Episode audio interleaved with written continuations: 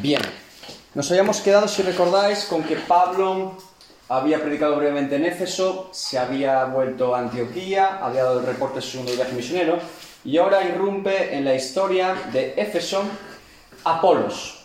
Y Apolos es uno de mis eh, favoritos, y vamos a ver por qué, ¿vale? Bien, vamos a Hechos 19, perdón, 18-24.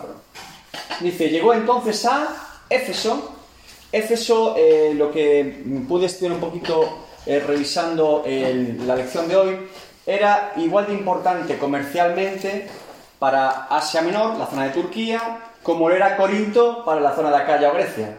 Una ciudad también muy comercial, muy importante económicamente, parecida a Corinto, pero en otra parte.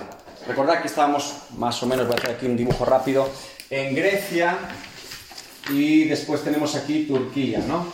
Que se une aquí, esto sería la parte de Macedonia, por donde cruzaron. Aquí abajo estaría Éfeso, más o menos en la costa, y por aquí estaría Corinto, ¿vale? Y Atenas por aquí. Más o menos es un desastre de dibujo, pero bueno. Eh, esto es Asia Menor. Recuerden que Pablo, cuando comienza el segundo viaje, quería ir hacia esa zona. Y dice que el Espíritu Santo no se lo permite. ¿Recuerdan? Que iba a ir hacia, hacia el este, hacia, pero Dios les manda por Macedonia, suben todo por aquí, cruzan por Troas y llegan a Filipos, de ahí van bajando a Berea, a Tesalónica. ¿Sí? ¿Recuerdan o no? Sí, sí. Entonces, ahora sí, eh, vamos a ver en este capítulo próximo, el 19, que Pablo va a ir a Éfeso. Pero en principio el Espíritu Santo eh, no le deja ir, y hay un propósito en todo esto, porque el que llega allí es un tal Apolos. Y vamos a ver este Apolos qué tipo de creyente es y cómo se maneja. Dice, llegó entonces a Éfeso un judío, nota importante, es judío, igual que Pablo era judío, aunque vivía y nació en Tarso, pero era judío de madre y de padre. ¿Recuerdan quién era medio judío, pero no judío del todo? Timoteo. Timoteo era medio judío. Y sabemos que eh, Lucas era totalmente griego.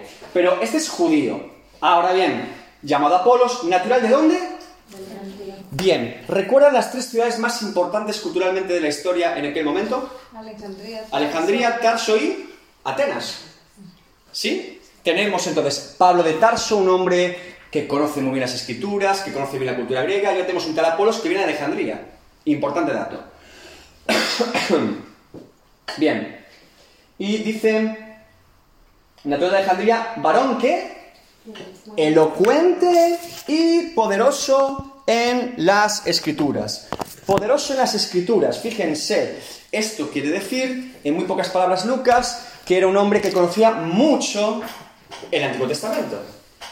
Era muy conocedor del Antiguo Testamento y era elocuente, es decir, no solamente conocía, no era solamente una persona que tuviera mucho conocimiento, sino que a la hora de comunicar las escrituras, la gente parecía entenderlo. Tenía persuasión para que la gente entendiera su mensaje. Bien, dice, este había sido instruido en el camino del Señor, ¿sí? Y siendo de espíritu fervoroso, hablaba y enseñaba diligentemente lo concerniente al Señor, aunque solamente conocía el bautismo de Juan. Este versículo 25 eh, es bastante complejo y lo vamos a ver en detalle. Pero antes, ¿por qué Apolos es importante? Porque Apolos, de todas las personas que en algún momento trabajan con Pablo, él es colaborador con Pablo, no colaborador de Pablo. No sé si me explico. Timoteo, Lucas, Priscila y Aquila son colaboradores que trabajan con Pablo. Perdón, de Pablo. Pero Apolos parece un tratamiento específico el de Pablo con él. Hay como, no voy a decir mayor respeto porque no es la verdad, pero sí como que Apolos va más por libre. De hecho, en 1 Corintios 16-12, mire lo que dice Pablo sobre Apolos. Acerca del hermano Apolos, dice, mucho le rogué que fuese a vosotros con los hermanos, que fuese a los corintios, mas de ninguna manera tuvo voluntad de ir por ahora, pero irá cuando tenga oportunidad. En rara ocasión, Pablo habla en estos términos de alguien en el ministerio, con este respeto. Y no es que tuviera poco respeto por los demás, probablemente Pablo dice, te mando a Timoteo, te mando a Tita, a Tito, Priscila y aquí los saludan, ¿sí? Pero con Apolos es, le rogué que fuera, pero Apolos tenía otros planes. Si se fijan, Pablo, salvo con Santiago, pastor en Jerusalén, que era amigo de él, con el propio Pedro, aunque a Pedro lo amonesta en público en Antioquía, rara vez habla con esta, em, por así decirlo, respeto ministerial con Apolos. Y sabemos también que Corinto dice que en algunas zonas privadas o con personas de confianza él sí que habla de cosas más profundas. Dice a los Corintios, no pretendí persuadiros con sabiduría humana, palabrería de hombres, sino que os enseñé la doctrina del poder de Cristo. Pero no significa que yo no sepa de estas cosas de teología. No significa que en los círculos privados, con la gente del ministerio, no hablemos de estas cosas. Y ahí está diciendo claramente a Apolos porque lo menciona en la carta de Corinto. Así que Apolos es un hombre que conoce las escrituras, parece del mismo rango que Pablo. No digo que mayor, pero tampoco que menor. Y esto es importante. De hecho, eh, en 1 Corintios 3, 4 al 6, vuelve a mencionar a Apolos. Y miren qué términos. Porque diciendo el uno, yo ciertamente soy de Pablo, y el otro, yo soy de Apolos. ¿No sois carnales? le dice a los Corintios. ¿Qué pues es Pablo y qué es Apolos? Servidores por medio de los cuales habéis creído, y eso según lo que a cada uno concedió el Señor. Yo planté, Apolos regó, pero el crecimiento lo ha dado Dios. Es decir, se equipara en la labor o en la tarea de presentar el Evangelio a los Corintios. Y lo curioso no es solamente que Pablo trate así a Apolos, sino que los Corintios, habiendo escuchado a Pablo, aún decían, somos de Apolos. No sé si me están explicando. Alguien escucha la predicación de Pablo, dice, yo soy de Pablo, es que Pablo... Pero llegó a Apolos y algunos decían, pues Apolo, cuidado, ¿eh? No sé si me explico. Lo que estoy intentando argumentar es que Apolos es un hombre muy particular, un ministerio muy particular en Hechos, que se ubica en un rango de conocimiento teológico y de las escrituras al rango de Pablo. No decimos que vaya porque tenemos mucha menos información, pero Pablo al menos lo trata de esta manera. Y es interesante, porque aquí voy a construir, sí o sí, mi teoría. ¡Cha, cha, cha, cha! La teoría pastoral. ¿Qué teoría es esta? La teoría de quién es el escritor de los hebreos. bien, bien. Esto no es doctrina, no hay fundamento bíblico sólido como para decirle estoy persuadido por las escrituras, pero esta es mi teoría. Y no soy el único que tiene esta teoría. Y le voy a explicar todas las opciones, ¿vale? Yo voy a ir poco a poco y ustedes saquen sus propias conclusiones. Y si me hacen caso tendrán razón. No, es malo. Yo le voy diciendo las posibilidades. Bien. Históricamente, ¿cuándo leído la carta a los hebreos? La carta a los hebreos, ¿cuándo se la han leído? ¿Cuántos la han entendido? vale. Fíjense, hay tres epístolas en la Biblia, tres cartas, particularmente, que son las de mayor componente teológico o profundidad. Tres. Una es la carta a los romanos de Pablo, otra es el Evangelio de Juan y otra es la carta o epístola a los hebreos de autor desconocido, si somos rigurosos. ¿Sí? Romanos, Juan y Hebreos son probablemente los tres libros más densos y profundos teológicamente. Y parecen, toda la Biblia es inagotable, pero particularmente en esos tres parece que hay, se, extrae mucho, mucho, mucho contenido de la teología, de quién es Dios, de la obra de Cristo, son muy profundos. Y cada libro eh, tiene su propio componente y matiz. Esto no significa que sean mejores que el resto, que sería la Biblia sin los Salmos o sin Lucas, o sin Hechos, o sin los Evangelios, o sin Proverbios, o sin eh, el Génesis. Pero, particularmente estos tres son con un alto componente teológico y muy profundos y requieren una lectura lenta, pausada, ir al griego original, ver un montón de comentarios y aún así cuesta a veces entender todo lo que está diciendo en muy pocas palabras. Bien, sabiendo esto, que esta es la carga de la carta a los hebreos, y que pocos escritores en la Biblia, por lo tanto, podrían articular la carta a los hebreos, aunque todos sabemos que son inspirados por el Espíritu Santo. Bien, históricamente, la carta a los hebreos siempre se aludió o se creyó que era del apóstol Pablo. ¿Sí? Habitualmente, no actualmente, pero históricamente, siempre se atribuyó la autoría a la carta a los hebreos que era del apóstol Pablo. ¿Por qué? Primero, como he dicho, por su alto componente teológico. Eh, porque romanos, les hebreos, y dices uff, es que parece que esto está al mismo rango, ¿sí? Bien. Segundo, por su despedida final. La despedida final de la carta a los hebreos es muy parecida, casi calcada a cómo se despedía Pablo en otras epístolas, ¿vale? Menciona a Timoteo. Que era colaborador de Pablo. Reciban a Timoteo cuando lleguen, lo menciona en la carta a los hebreos. Un argumento más para decir, probablemente sea Pablo. Algunos aluden además que el que no, que el Pablo no ponga su nombre, que sea la única epístola en la que no se nombra, es porque era a los hebreos.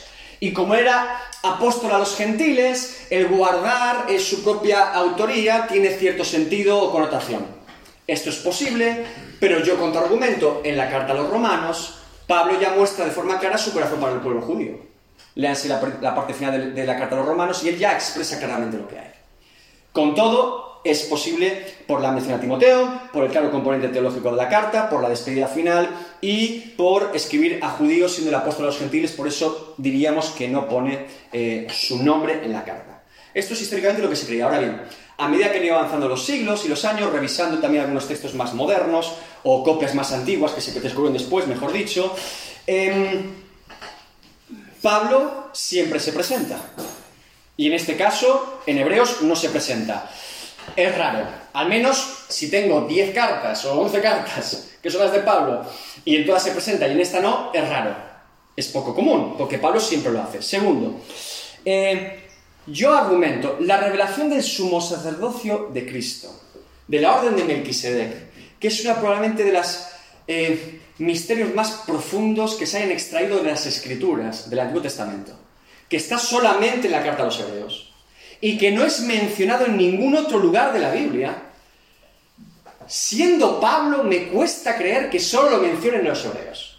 Me cuesta mucho creerlo, porque Pablo suele aludir a un mismo tipo de doctrina y de eh, argumentos que él había encontrado en el Antiguo Testamento en diferentes epístolas. A los Corintios le dice cosas parecidas a los Efesios, a los Efesios parecidas a los Colosenses. Él va articulando una doctrina profunda y teológica que va muchas veces no diciendo exactamente lo mismo, pero sí repitiendo en diferentes iglesias. Porque es lo que entiende que es el conocimiento de Dios. Sin embargo, este asunto de el sumo sacerdocio de Jesús solo aparece en Hebreos y no aparece en ninguna epístola de Pablo. Otra cosa más, en la posible fecha de escritura de Hebreos datada actualmente, es muy probable que fuera después de la muerte de Pablo. Por lo tanto, es difícil de articular que sea Pablo. Por eso hoy en día no se dice es Pablo. Ya sé, sé mucho más prudente con este tema. Y luego, hay un versículo en concreto, porque yo este tema lo hablaba con un gran amigo mío, que es Ricardo, y yo decía, mira, yo creo que es Apolo y tal, y, se quedó ese tema en tintero.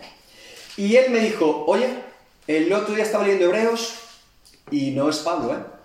Digo, no, no es Pablo, te he convencido. Dice, no, no me has convencido, pero leyendo un versículo, al menos diría que Pablo es difícil que sea. Y explicamos por qué. Vamos a Hebreos 2 del 1 al 4.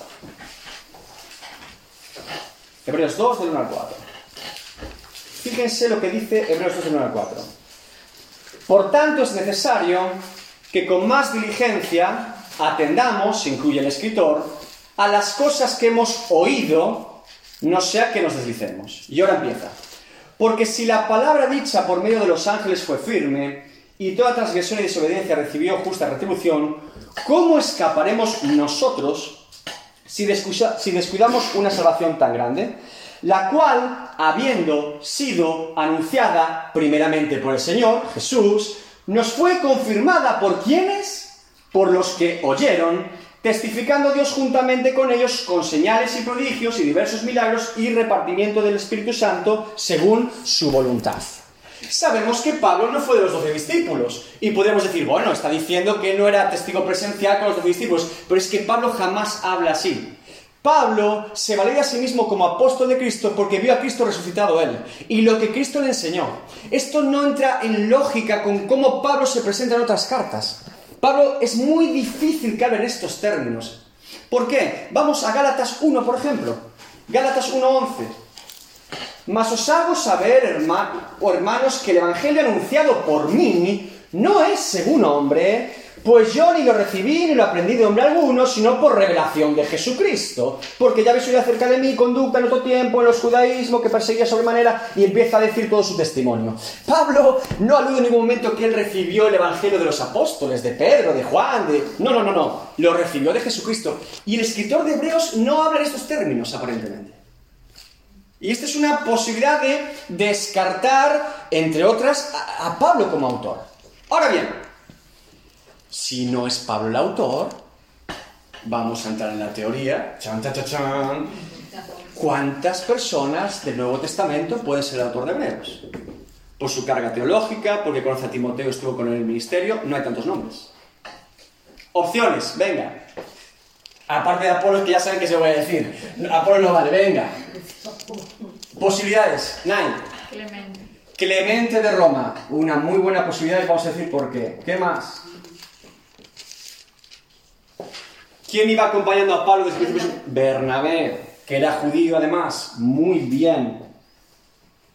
De hecho, estos tres nombres, Clemente de Roma, Bernabé y Apolo, serían las posibilidades más eh, fundadas. Hay más nombres. Mire, se ha dicho que era Lucas, que como era griego y habla los judíos, pero tanto conocimiento de las escrituras en Lucas me resulta difícil. Y que un griego escriba a los judíos sin ser judío y sabiendo ellos que iban a recibir esa carta, porque los que reciben la carta saben quién es el autor, es difícil de entender. Otra opción podría ser, eh, dicen algunos, el propio Timoteo, pero se cita que reciban a Timoteo, habría en tercera persona de sí mismo. Es un poco rocambolesco, no es natural en una carta. Eh, tenemos más opciones. Algunos han argumentado que es Priscila. Que Priscila, por ser mujer, colaboradora de Pablo, conocedora de las escrituras, que era judía, no pone su nombre porque era mujer en aquel momento y era una controversial. Ah, con todo, yo creo que, eh, fíjense, de, de Priscila y Aquiles se habla que son buenos colaboradores, pero que tuvieran tanto conocimiento de las escrituras no se cita en hechos. Sí cita que ahora van a discipular a Apolos en algunos asuntos que no, no conoce, pero no que fueran profundos en las escrituras como el punto de Hebreos. Por lo tanto, los más sólidos, podemos decir, son Apolos, Clemente y Bernabé. ¿Por qué? Bernabé, evidentemente, porque estuvo desde el principio con Pablo, conoce perfectamente la teología de Pablo, eh, podemos decir incluso que es el mentor inicial de Pablo, ¿sí? Y tiene experiencia como apóstol de la iglesia, públicamente es conocido como apóstol, fundó la iglesia de Antioquía junto a Pablo y es un hombre, evidentemente, judío que conoce las escrituras. Sería una posibilidad. Ahora, por edad, Bernabé, al igual que Pablo, es difícil que estuviera vivo en ese momento. Pero además, si se fijan, Bernabé es un hombre con un carácter más bien pastoral o directivo, no tanto expositivo de la palabra. De hecho, Bernabé, cuando va a fundar la iglesia de Antioquía, pide ayuda a Pablo. Y Pablo va a Antioquía. Y desde ese momento es Pablo el que predica, Pablo el que predica, Pablo el que expone. Y Bernabé lo acompaña. Es decir, Pablo parece tener esa iniciativa clara de exponer las escrituras a los judíos para refutarles que Jesús es el Cristo. Yeshua HaMashiach. Pero no, eh, Bernabé no parece este componente, tiene otras virtudes. Es un buen mentor, es un buen pastor, es, eh, lleva a Marcos y lo... pe- Pero en las escrituras yo no lo veo, bíblicamente al menos no se sostiene demasiado. Bien. Clemente de Roma es otra opción muy sostenida. ¿Por qué? Porque Clemente de Roma está vivo en la época en la que se escribe Hebreos, es pastor en Roma, es judío y además hay una epístola de Clemente a los Corintios no canónica que no tenemos en la Biblia, porque es de fecha posterior y no se considera canónica, que utiliza exactamente los mismos héroes de la fe que la carta a los hebreos. Lo mismo que se mencionan a ver, los mismos están en esa epístola de Clemente no canónica.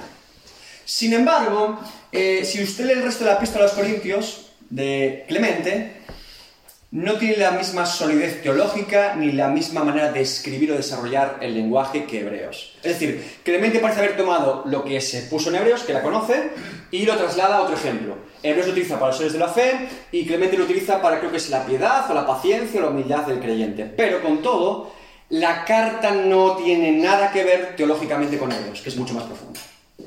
Bien, si Bernabé, por un tema de que no era un gran predicador de la palabra, al menos no lo parece en la Biblia. Si Clemente, porque tenemos una carta de él que no es canónica y además eh, no parece ser el mismo escritor que en Hebreos, el único que se sostiene, con todos los requisitos, ¿quién es?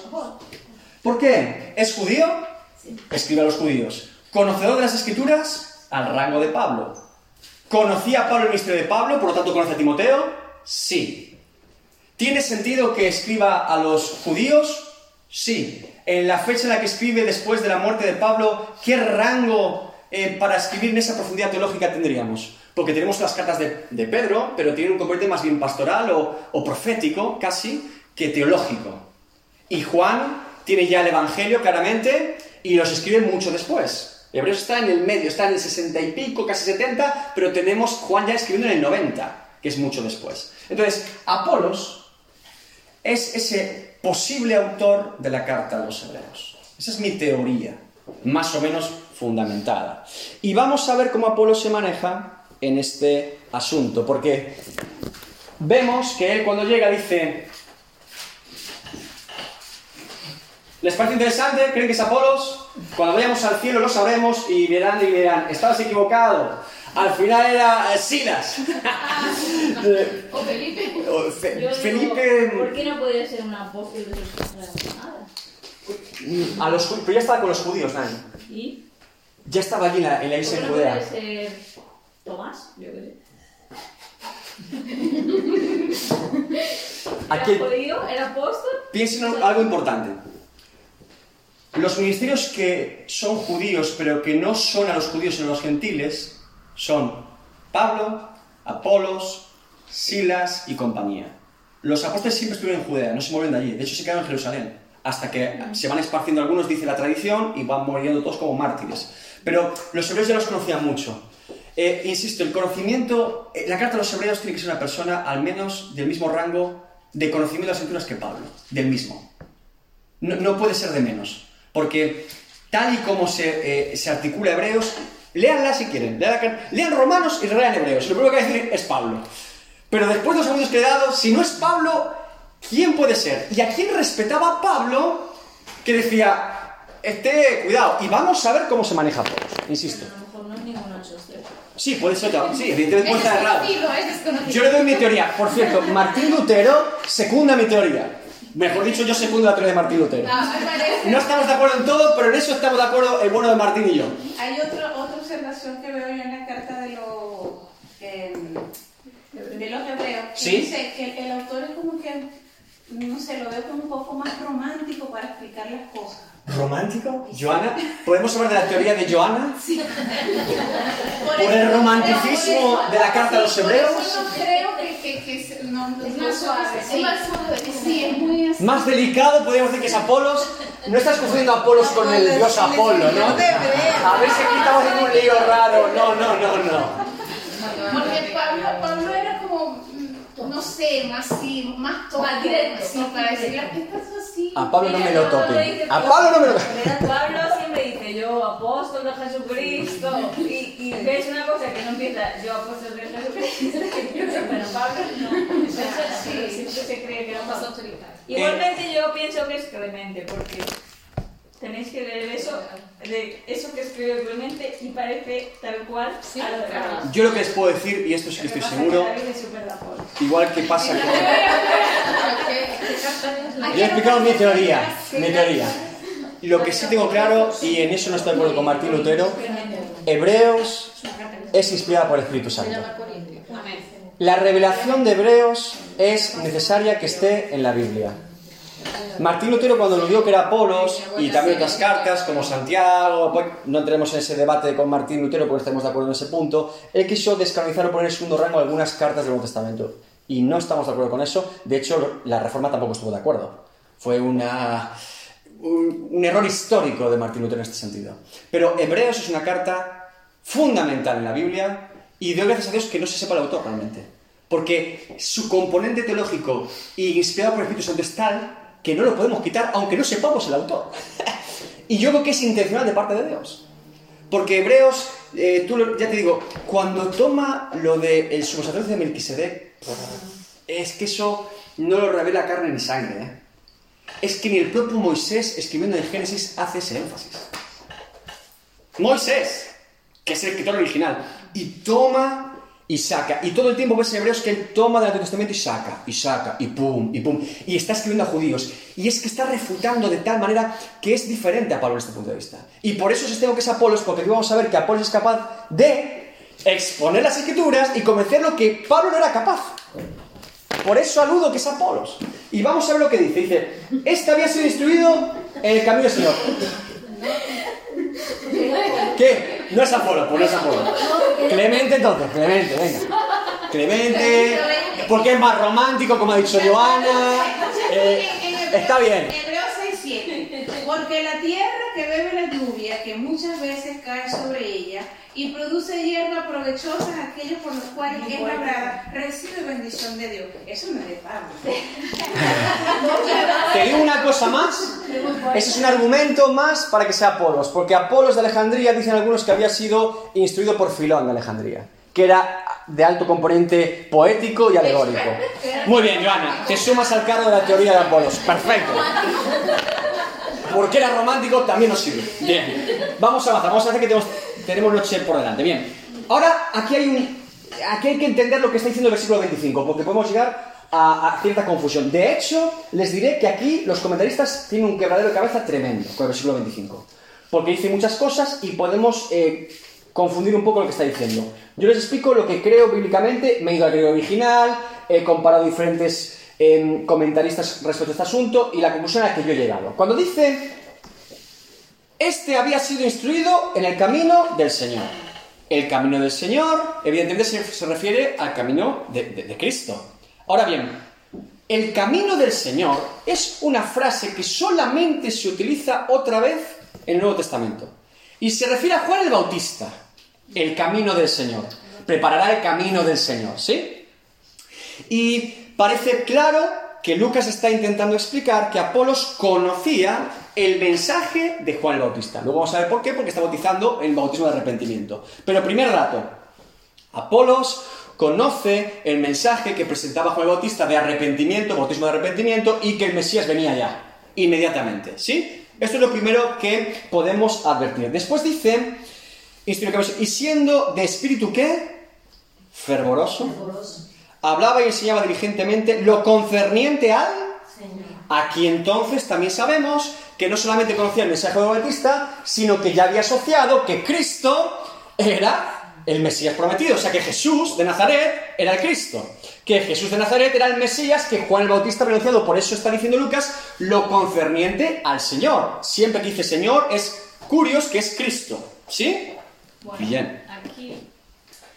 Hay una cosa que es en la NBI pone, Es lo mío.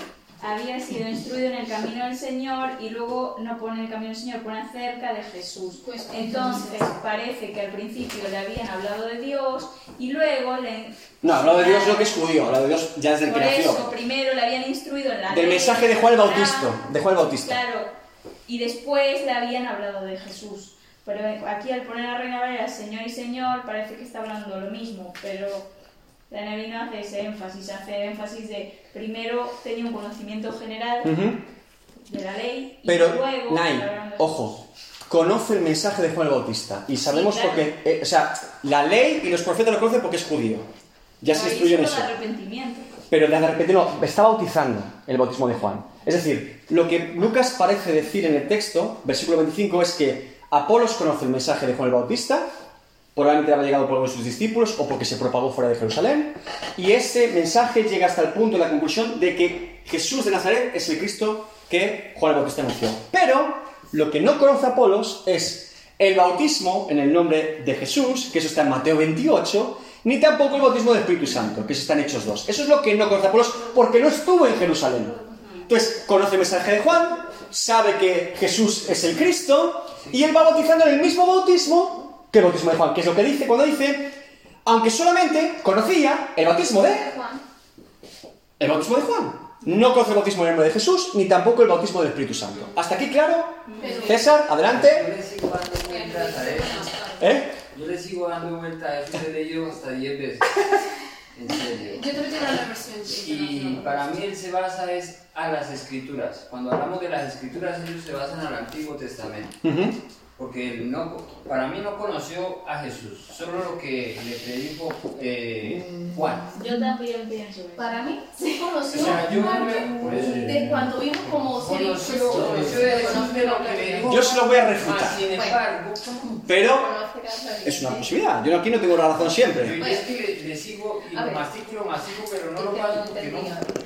Yo pienso que es que como la Pascua, cuando el Cristo, mucha gente viajaba a la- al templo, a las fiestas, él llegó a ver- oír hablar de Cristo. Cristo hacía sanidades, hacía eso. Bien. Él lo vio, supo lo que estaba sucediendo. ¿Sí? Se empapó del tema de las sanidades, del poder, de lo que hablaban los discípulos. ¿Sí? Claro, luego todo el mundo regresa a sus lugares de origen, Vale. de la Pascua.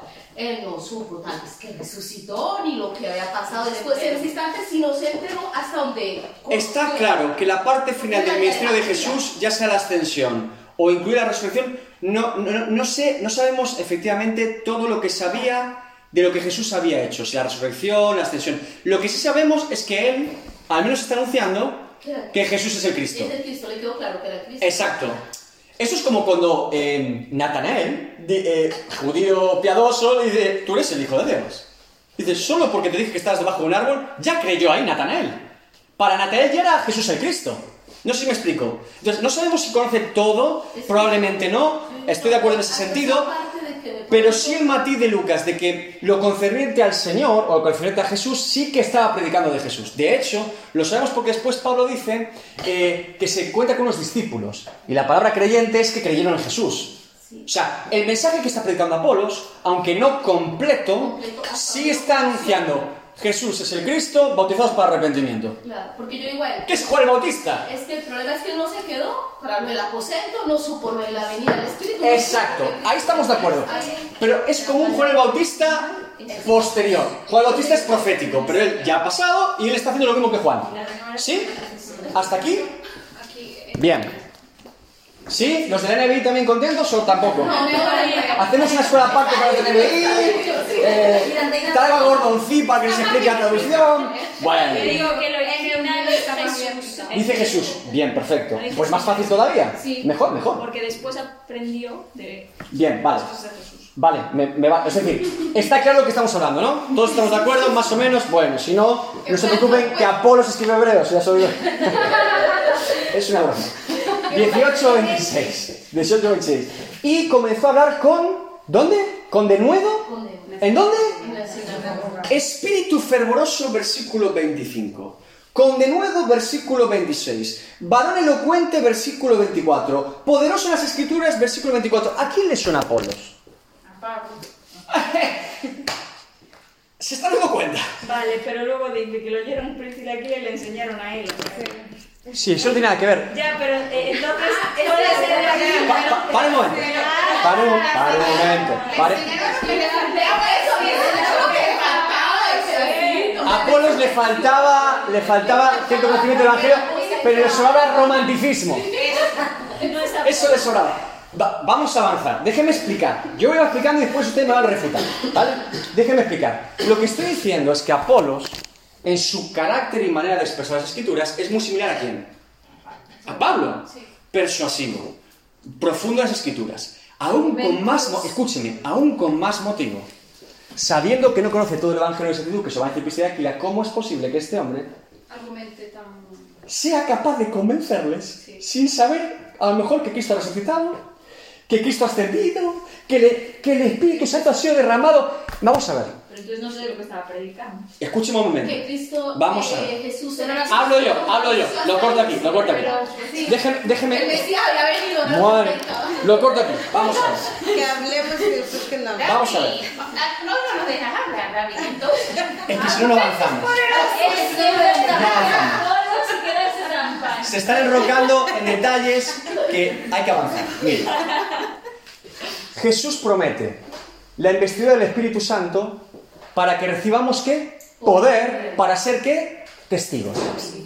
Por lo tanto, Pedro en Hechos 3, Hechos 2, Hechos 3, Hechos 4, cuando predica en Jerusalén, está lleno de qué? De poder. Cuando eh, Pablo está hablando que Ananías pone sus manos sobre él, que recibe el Espíritu Santo. Tiene poder de Dios. Cuando Juan eh, habla, poder. Cuando Santiago habla, poder.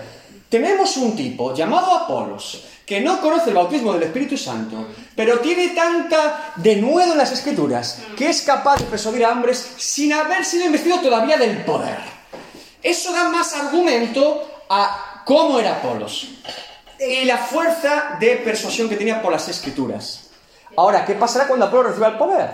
Pero Escribir hebreos. No, venga. es que en el versículo 25 Sí. hay una un pie de página en la NBI que dice, en el literal dice, con fervor en el espíritu, con E mayúscula. Sí, fervoroso en el espíritu. En el espíritu. Pero no pone- E mayúscula dice. Mayúscula, E mayúscula. Fervoroso en el espíritu. espíritu. Vale, si Apolos tenía el bautismo del Espíritu Santo es difícil de entender porque no lo anuncian las personas que creen. Y esto lo vamos a ver a continuación. Por lo tanto, esa interpretación respecto a la NBI... Espíritu Santo no lo podía guiarse. ¿no? Pero él no lo sabía. No tenía el bautismo. Vale, bien. Entonces, eh, el Espíritu Santo está dentro de un creyente, pero el creyente no lo sabe. Bonito debate, quizá en otro día, pero, Pero Ana- eso es difícil de digerir, ¿eh?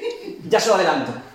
Pero el sacerdote Simeón que lo llevó el Espíritu Santo para bendecir a Jesús. Cuando Saúl profetizaba y el Espíritu venía sobre él, ¿todos se daban cuenta que el Espíritu estaba sobre él y él también, sí o no? Sí. Cuando en el Antiguo Testamento dice que el Espíritu venía sobre David o sobre... sí.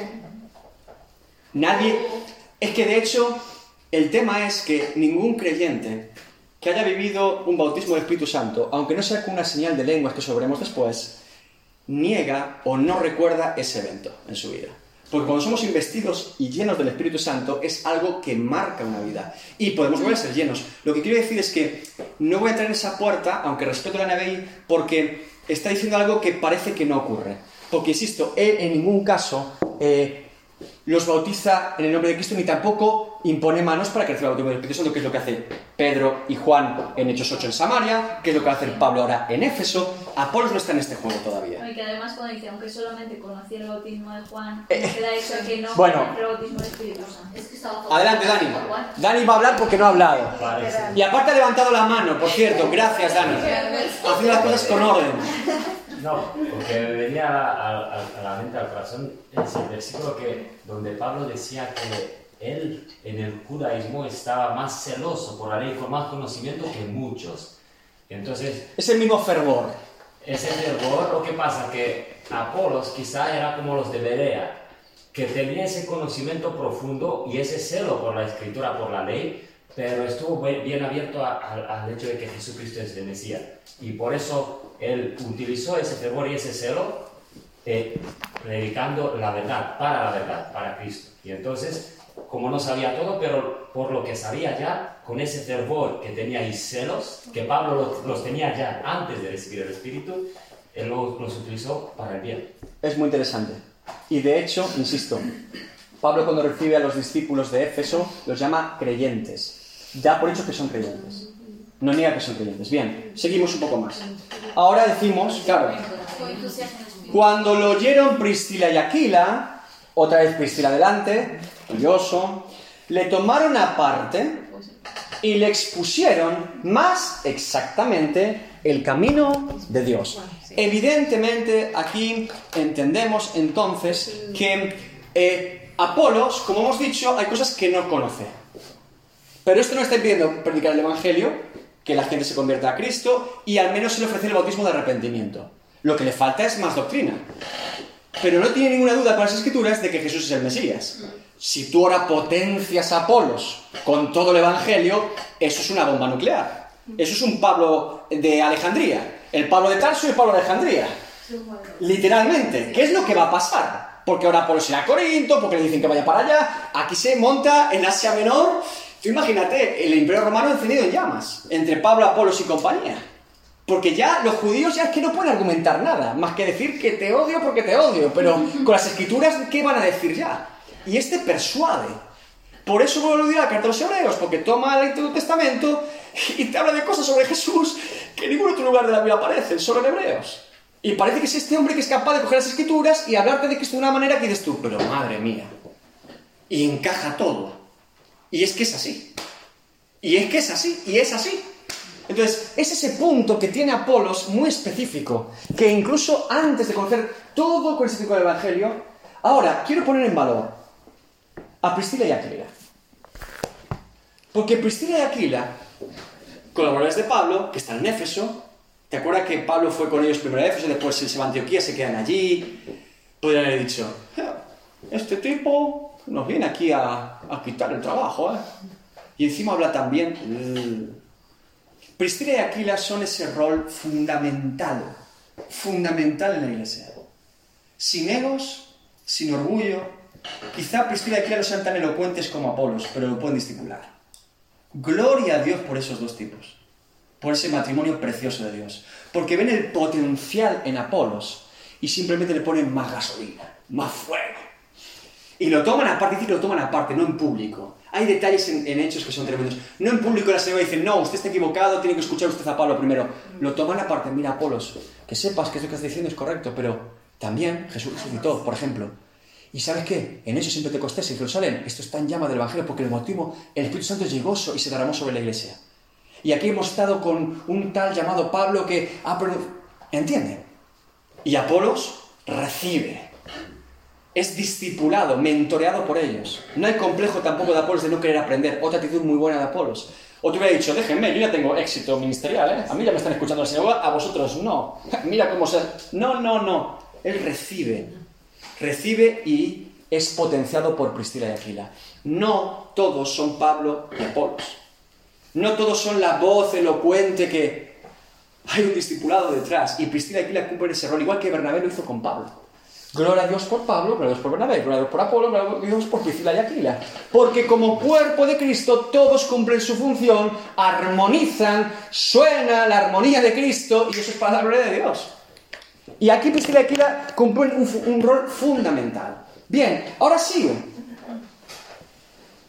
Y queriendo él pasar a Acaya, recuerdan que Acaya es donde estaba Corinto, la provincia de Corinto, Dice, los hermanos le animaron. Fíjense este detalle, los hermanos le animaron. Quiere decir que eran hermanos en la fe. Y los hermanos en la fe son los de Efesios que le animan a que cruce y vaya a Acaya. Por lo tanto, son creyentes legítimamente, tal y como lo expresa Hechos. No medio creyentes, no un poco creyentes, no, son creyentes. Hermanos, dice. Y escribieron a los discípulos que le recibiesen. Y llegando allá, ¿qué pasó con Apolos? Fue de gran provecho a los que por la gracia habían creído, porque con gran vehemencia refutaba públicamente a los judíos, demostrando por las escrituras que Jesús era el Cristo. ¿Le suena un poco a Pablo o no? Va con todo este también. Llega a Corinto, que había estado Pablo durante varios años allí. Llega a Corinto. ¿Alguien tiene duda? ¿Dónde están los judíos? ¿Dónde está la sinagoga más cercana? ¿Sí? Recuerden que Pablo fue expulsado de la sinagoga de Corinto. Ahora este va otra vez allí a los judíos. Y les persuade, les convence con la escritura de que Jesús es el Cristo. ¿Sí? Por cierto, quiero mencionar una cosa que se me olvidó decir. En el seminario pasado aludimos, hay un texto que dice que estaba entregado a la predicación Pablo, ¿no? En Hechos 18, cuando llegan Silas y Timoteo, sí. Eh, Hechos 18.5, y cuando Silas y Timoteo vinieron de Macedonia, Pablo estaba entregado por entero a la predicación de la palabra. Hablando con un pastor amigo, este texto parece aludir que en ese momento Pablo ya había dejado de hacer las tiendas. Por lo tanto, las tiendas a lo mejor fueron 3 a 6 meses. Aquí dice que está entregado de entero al ministerio otra vez. Y esto es posible porque sabemos que los de Filipos le ayudaron para Tesalónica, pero en Corinto él dice que otros hermanos de la zona de Macedonia le habían dado recursos y que nunca pidió nada a Corinto. Hago ese matiz, me acabo de acordar. Bien. Seguimos entonces. Tenemos a este hombre predicando en Éfeso que Jesús es el Cristo. Ahora bien, aconteció que entre tanto que Apolos estaba en Corinto, ya salida a Acaya, Pablo, después de recorrer las regiones superiores, vino a Éfeso. Este es el tercer viaje misionero de Pablo. Y hallando a ciertos que son creyentes. Los que habían sido los que habían recibido el Evangelio de Apolo son creyentes. Es así como se trata en hechos a esta gente. Les dijo, ¿recibisteis el Espíritu Santo cuando creísteis? Vamos a leer hasta el 6 entero y nos vamos a detener aquí para hablar sobre la persona del Espíritu Santo.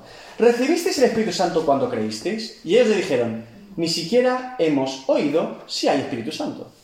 Entonces dijo, ¿en qué pues fuisteis bautizados? Ellos dijeron, en el bautismo de Juan. Dijo Pablo, Juan bautizó con bautismo de arrepentimiento diciendo al pueblo que creyesen en aquel que vendría después de él, esto es, en Jesús el Cristo. Cuando oyeron esto, fueron bautizados en el nombre del Señor Jesús. Y habiéndoles impuesto Pablo las manos, vino sobre ellos el Espíritu Santo y hablaban en lenguas y profetizaban. Bien. Hemos leído el texto del 2 al 6. Cuando Pablo pregunta, aquí hay dos temas doctrinales que vamos a tratar hoy. Y aquí me voy a mojar. Hoy me voy a mojar porque tengo que mojarme. Lo primero que tengo que decir, si yo estoy equivocado en algo, puede ser, Yo lo que le digo es lo que estoy persuadido con la palabra a día de hoy. Y no puedo decir otra cosa. Yo no puedo decir algo que no creo en la palabra o que Dios no me ha persuadido de ello. No significa que no cometa errores. Si en tres o cuatro años le diría, oye, ¿recuerdan aquel seminario en el que fui muy enfático con esto porque estaba persuadido por la palabra y me equivoqué? Le diré públicamente, me equivoqué. O Dios me ha mostrado otra cosa. Pero yo voy a ser fiel siempre a la palabra, independientemente de la connotación denominacional, doctrinal que tengamos o hayamos heredado. Bíblicamente tenemos que tener siempre este, esta, em, este escrutinio bíblico de las cosas. No es suficiente con que usted diga, mira, nosotros creemos esto en esta iglesia. Y usted dice, ah, pues vale, me voy a mi casa tranquilo. No. Tenemos que revisar la escritura y lo que dice la escritura. Y esto es muy importante para cualquier doctrina. Ahora vamos a hablar del Espíritu Santo, pero en cualquier doctrina. Porque el pastor puede cometer errores. Y una denominación también. La Biblia no. Por lo tanto, debemos ser persuadidos por la propia palabra y el Espíritu Santo que nos habla a través de la palabra. Dicho esto, la primera pregunta aquí o doctrina que quiero matizar. ¿Recibisteis el Espíritu Santo cuando creísteis? Hay una doctrina común, sobre todo en iglesias más tradicionales, que para no hablar del bautismo o la llenura del Espíritu Santo o la investidura de poder, porque esos dones ya han cesado, aluden a que cuando uno es convertido o nace de nuevo, es templo del Espíritu Santo y es llenado y bautizado por el Espíritu Santo en ese mismo acto. Que es un mismo momento, no sé si me estoy explicando. Que no son dos momentos, como parece decir la Biblia, y aquí se demuestra una vez más. Aquí se habla de que cuando uno se convierte a Cristo, eh, dice la palabra de Dios que somos templo del Espíritu Santo y habita en nosotros. Ahora vamos a ver todo contextos bíblicos. Pero después Jesús dice que vayan y esperen la presión Santo para ser investidos de poder del Espíritu Santo. Lo que muchas veces dividimos en lo que es ser templo del Espíritu Santo y ser lleno o bautizado, o varias veces lleno o bautizado del Espíritu Santo para ser investido de poder, dones, etc. ¿Sí? Son dos actos bíblicamente. O al menos es lo que parece bíblicamente, no uno solo. No necesariamente en el día que me convertí fui del Espíritu Santo. Hay casos que puede, en, casi en el mismo día, pero sigue siendo dos actos de gracia de Dios. ¿Sí? Bien. Dicho esto, entonces tenemos, ¿recibisteis el Espíritu Santo cuando creísteis? Quiere decir, ¿qué quiere decir? Que yo puedo creer y no recibir la ayuda del Espíritu Santo. Y todos los comentaristas bíblicos, incluso los que eh, son de creer que es un mismo acto, no niegan que en este texto bíblico Pablo está preguntando a la llenura, a lo que pasó en Pentecostés, Hechos 2. La pregunta, y si lo vemos en el resto de todo el texto del 2 al 6, es clara de Pablo. ¿Habéis recibido la llenura del Espíritu Santo? ¿Os ha pasado lo mismo que en Pentecostés a los apóstoles? ¿Lo mismo que a mí cuando Ananías oró por mí? Es lo que está preguntando Pablo. En el griego original, eh, todos los comentaristas concuerdan en esto. Al menos es el énfasis más evidente y obvio. Porque el resto de preguntas de Pablo van todas en el mismo sentido. Y lo vamos a comprobar. Entonces. No, no, no. Recibiste el Espíritu Santo. Pero el énfasis aquí, una vez más, es el bautismo que lo vamos a ver ahora. Porque dice, ¿en qué fuisteis bautizados? El bautismo de Juan. Eh, eh, si es bautizados es que hay otro bautismo. Pero es que esto lo dice Jesús. Vamos ahora a articular toda la persona del Espíritu Santo, no se preocupen. Pero quiero cerrar por lo menos hasta el 6, ¿vale? Entonces, en esta cuestión ya parece indicar Pablo que les está preguntando por la llenura del Espíritu Santo. Si han sido bautizados en el Espíritu Santo. Después dice, dicen ellos, ni siquiera hemos oído si hay Espíritu Santo. Esta traducción no es correcta. De hecho, eh, Juan el Bautista ya habla del Espíritu Santo. Y si Apolos conoce el mensaje de Juan el Bautista, Mateo 3:11, yo a la verdad, dice Juan el Bautista, os bautizo en agua para arrepentimiento. Pero el que viene tras de mí, cuyo calzado yo no soy digno de llevar, es más poderoso que yo. Él os bautizará en Espíritu Santo y fuego. Es el mensaje de Juan Bautista en Mateo 3:11. Por lo tanto, esta traducción en griego no es correcta o precisa. De hecho, Jesús también habla del Espíritu Santo. Y precisamente en la misma construcción de la frase de Juan 7:39 es la que tenemos en Hechos 19, cuando dice Jesús, esto dijo del Espíritu Santo que habían de recibir los que creyesen en Él, pues aún no había venido el Espíritu Santo porque Jesús no había sido aún glorificado. Y lo que están diciendo literalmente, correcto sería traducir, ni siquiera hemos oído que haya sido dado el Espíritu Santo. Es decir, que se pueda impartir, que se pueda recibir algo especial del Espíritu Santo. No que nieguen la persona del Espíritu Santo, sino que no saben que se puede orar por alguien para que reciba el bautismo de la del Espíritu Santo. Esta es la traducción más correcta en el griego. Entonces es cuando Pablo pregunta, ¿En qué fuisteis bautizados? Y aquí se desmontan las dos doctrinas que vamos a tratar hoy, al menos dos matices. El primero, que sea un acto.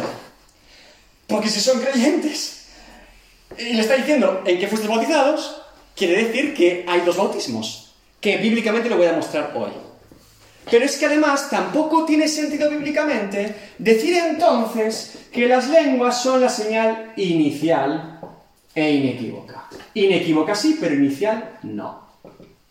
¿Por qué? A la luz de este texto bíblico.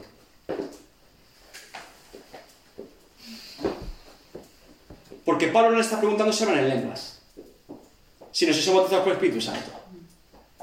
Por lo tanto, si el énfasis bíblico nunca es que es la señal inicial, porque la palabra no existe en la Biblia con inicialidad de las lenguas, ni tampoco el énfasis, ni de Pedro cuando predica a los gentiles en Cornelio, Hechos 10, ni cuando Pablo pregunta a los efesios en Hechos 19, ¿habéis hablado en lenguas?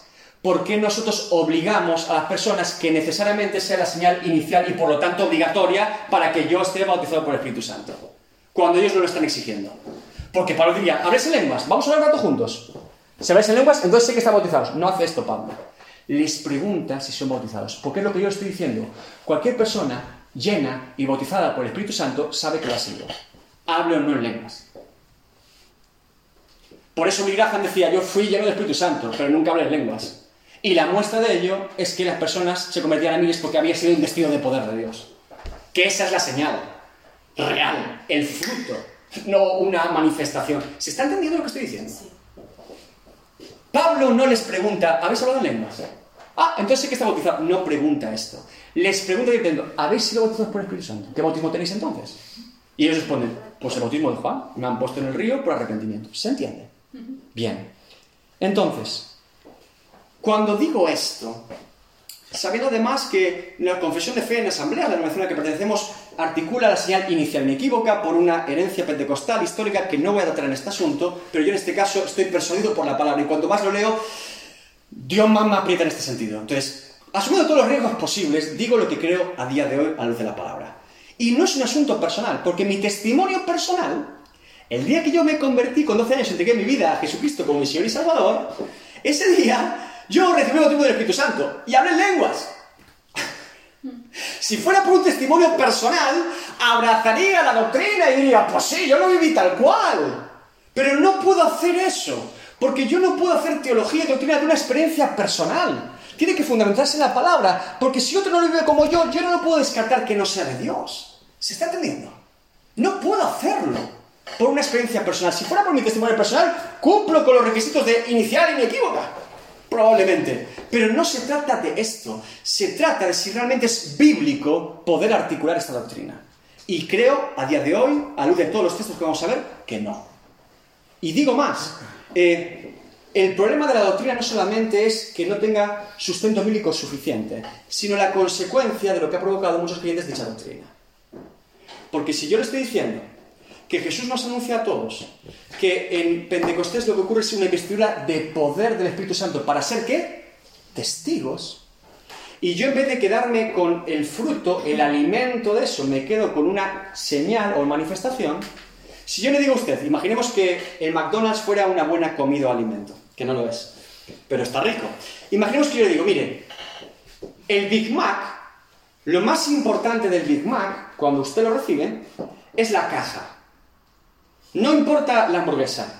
No importa que se coma el Big Mac con los dos trozos de hamburguesa, el pepinillo. No, no, no. Lo importante es la caja, el envoltorio. Es lo más importante.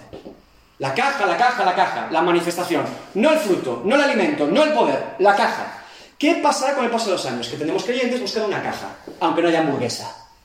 ¿Qué es lo que está pasando? Queremos la caja, pero la hamburguesa ya no importa. Entonces tenemos creyentes que hablan en lenguas, pero no hay poder. Creyentes que hay, hablan lenguas, pero no hay testimonio. Tenemos creyentes que hablan lenguas, pero no son testigos. ¿Cómo es posible que no haya una investidura de poder cuando el fruto natural de la investidura era de poder y no de una señal? La señal es la que Dios quiera, pero no me quedo con la caja, quiero el Big Mac. Pero si yo articulo esta doctrina y la voy dando años por años por años, ¿qué tengo? Gente que tiene una caja y va con una caja vacía. Tengo una caja, todos con una caja. ¿Dónde está el Big Mac? ¿Se entiende? Por eso dijo Pablo, puedo hablar en lenguas y profetizar y saber todos los misterios si no tengo el fruto que es el amor. El asunto es que el Espíritu Santo se derrama sobre la iglesia para vestirla de poder. ¿De poder de Dios para qué? Para anunciar el Evangelio. La señal inequívoca de que el Espíritu Santo se ha derramado con poder no son unas lenguas de fuego ni hablar otras lenguas. Es que Pedro se pone en medio de José y se convierte en tres mil. Y después cinco mil. Y Pablo lo mismo. Hay un fuego que se derrama con la gente cuando escucha el Evangelio, porque están investidos de poder. Y claro que hay sanidades, señales y milagros, pero el propósito no es la señal, sino el fruto de lo que produce ser investido de ese poder. ¿Qué es lo que promete Jesús? Bien, sabiendo esto, vamos a pararnos aquí y vamos a hablar de neumatología, la persona del Espíritu Santo. Preguntas que tengas sobre el Espíritu Santo. ¿Ninguna? Pasa como el taller pastoral. Esto ya es una tomada de pelo. Vamos a ver. ¿Ninguna? ¡Wow! Pues nada, denme una cátedra, porque yo tengo muchas dudas. ¿Puedo preguntar? Venga, voy a preguntar. ¿Quién es el Espíritu Santo? La esencia de Dios. La esencia de Dios. El Espíritu Santo es Dios. O sea, aquí. No vamos a entrar hoy a hablar de la Trinidad, sería otro tema, pero el Espíritu Santo es Dios. Bien, Génesis 1.2. Génesis 1.2.